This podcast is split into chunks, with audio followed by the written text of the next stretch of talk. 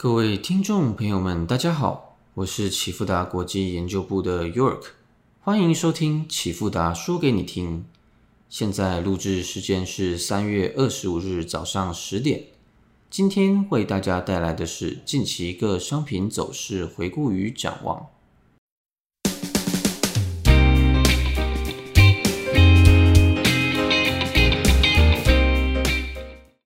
经过上周 FOMC 利率决议的超重大事件，本周虽然看起来没有什么特别大的事，但资本市场仍然是暗潮汹涌。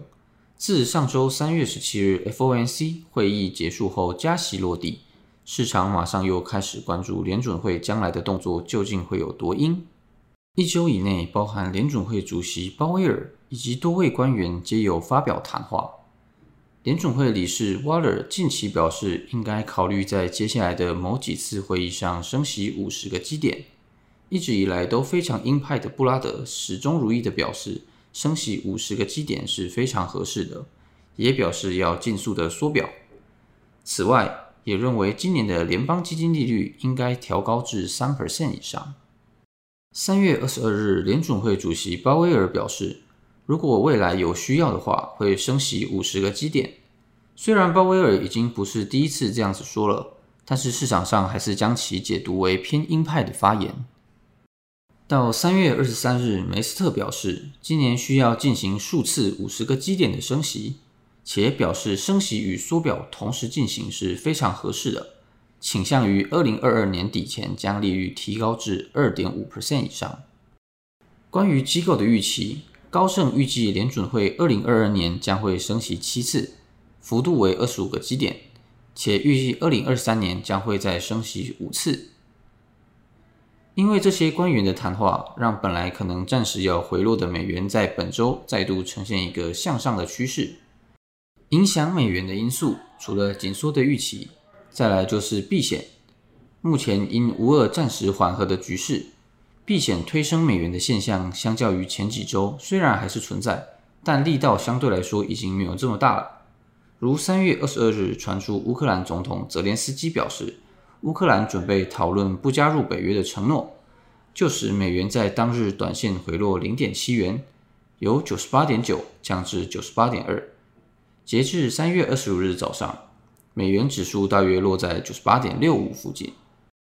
关于黄金的部分，在上周 FOMC 会议结束，黄金短线上喷后，近期价格大约就落在一九一零至一九五零间盘整。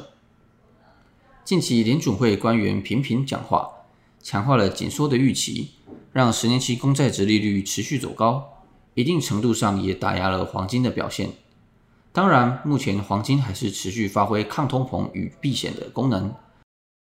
如三月二十四日晚间传出，美国和北约准备应对俄罗斯核事故的风险，并且美国总统拜登支持在东线增加北约部队等事件。使黄金再度突破一九五零，截至三月二十五日早上，黄金价格约在一九六二附近。关于原油的部分，目前维持供应短缺、库存不足，使价格持续上升的趋势。